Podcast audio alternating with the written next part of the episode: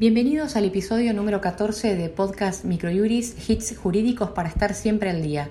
donde resumiremos la primera semana de noviembre comentando las novedades jurídicas más interesantes trabajadas por la editorial.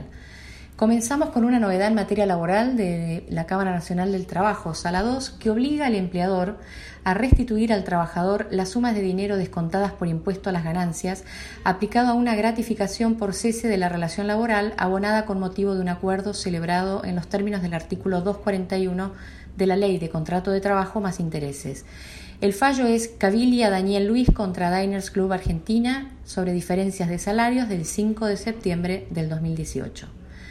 Seguimos con un fallo en materia civil del Juzgado Nacional de Primera Instancia 76, que aclaramos no se encuentra firme, pero que la editorial decidió publicar porque lo consideró novedoso. Se intima a la demandada abonar en el plazo de cinco días la suma de 80 mil pesos, fijada en concepto de sanción culminatoria por haber frustrado los encuentros del actor con el hijo menor de edad de ambos. El fallo, obviamente siglado, GPA contra MME sobre régimen de comunicación del 24 de agosto del 2018.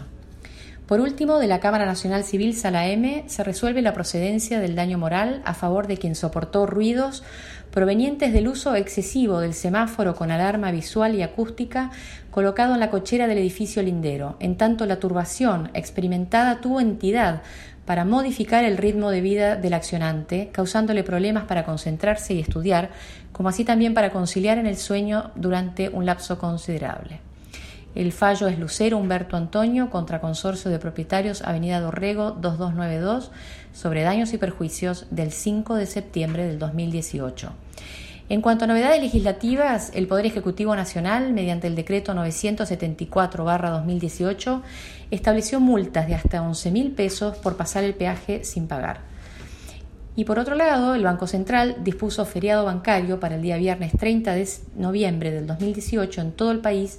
en concordancia con el decreto número 967-18 con motivo del encuentro del G20. Presentamos por último para nuestra sección de doctrina el escrito Libertad de expresión y sanción administrativa,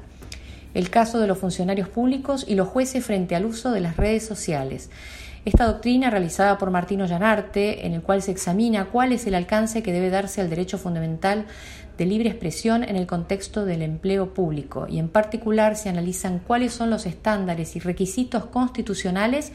que condicionan el ejercicio de la potestad sancionatoria en el plano administrativo por el uso inadecuado de las redes sociales en el caso de empleados estatales en general y de los jueces en particular. De esta manera damos por finalizado el resumen de la primera semana del mes de noviembre. Para quienes ya son suscriptores de Microjuris, la información reseñada ya se encuentra volcada obviamente en nuestra base de datos y para quienes todavía no se han suscrito,